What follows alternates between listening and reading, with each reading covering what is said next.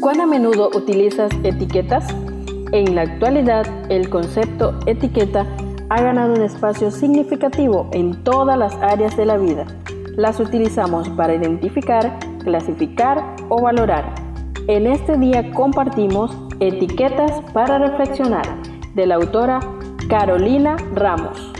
365 reflexiones agrupadas bajo 7 etiquetas. Querido joven, descubramos la etiqueta para hoy. Buen día querido joven, el poder de la música es la etiqueta para este día. Jehová dio y Jehová quitó, sea el nombre de Jehová bendito. Job capítulo 1, verso 21.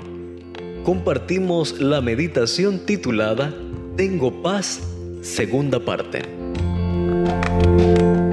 El martes pasado compartíamos la historia de Horacio Spafford. Hoy continuamos su relato. Las noticias llegaron a Horacio Spafford y salió inmediatamente desde Chicago hacia Liverpool. Dwight Moody, el evangelista, dejó las reuniones en Inglaterra para ir a Liverpool a consolar a los apenados padres que eran amigos suyos, y quedó complacido al escucharlos decir, todo está bien, que la voluntad de Dios sea hecha. En un momento Ana dijo, Dios me dio cuatro hijas, ahora me fueron quitadas pero un día entenderé el por qué. En 1876, los Spafford hospedaron en su casa a Ira Sankey, el músico que acompañaba en las campañas de Dwight Moody.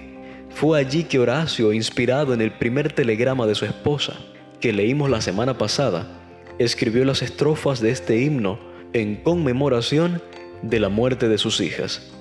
Luego el himno completo con la melodía compuesta por Philip Bliss, se publicó en 1876 y Bliss lo cantó por primera vez ante varios pastores.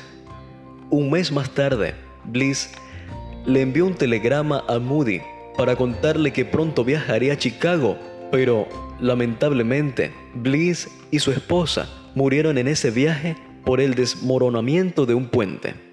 Seis trágicas muertes acompañan la historia de este himno. Aunque resulte imposible entender todo esto, podemos descansar en la esperanza de que los muertos en Cristo resucitarán primero, promesa que encontramos en la primera carta a los tesalonicenses capítulo 4 verso 16 y como Job decir en él esperaré. Job capítulo 13 verso 15. Querido joven, el mensaje ha inspirado a cientos de personas en momentos de aflicción. No sé qué situación difícil te toca vivir hoy. Si se debe a la pérdida de algún ser querido o a cualquier otra prueba, te animo a que sigas confiando en Dios y a que te aferres a Él. Muchas otras tristezas pueden haber quedado escondidas a lo largo de la historia en el himno de tu vida. Pero aún en medio de las lágrimas y la incomprensión de algunas cosas, podemos elevar nuestras voces y pensamientos a Dios, pedirle que nos acompañe y agradecerle por adelantado por esa paz que Él nos puede dar. Una versión muy conocida de este himno es la de Wintley Phillips. Antes de cantarla en uno de sus conciertos, él dijo, es en el silencioso crisol de tus sufrimientos personales y privados que tus sueños más nobles nacen y se reciben los más grandiosos regalos de parte de Dios en compensación por lo que pasaste. ¿Qué te parece si en estos momentos cantamos juntos este bello himno titulado Tengo paz? Gracias por acompañarnos en la lectura de hoy. Esperamos que esta etiqueta te motive a caminar cada día con Dios. Te esperamos en nuestro próximo programa.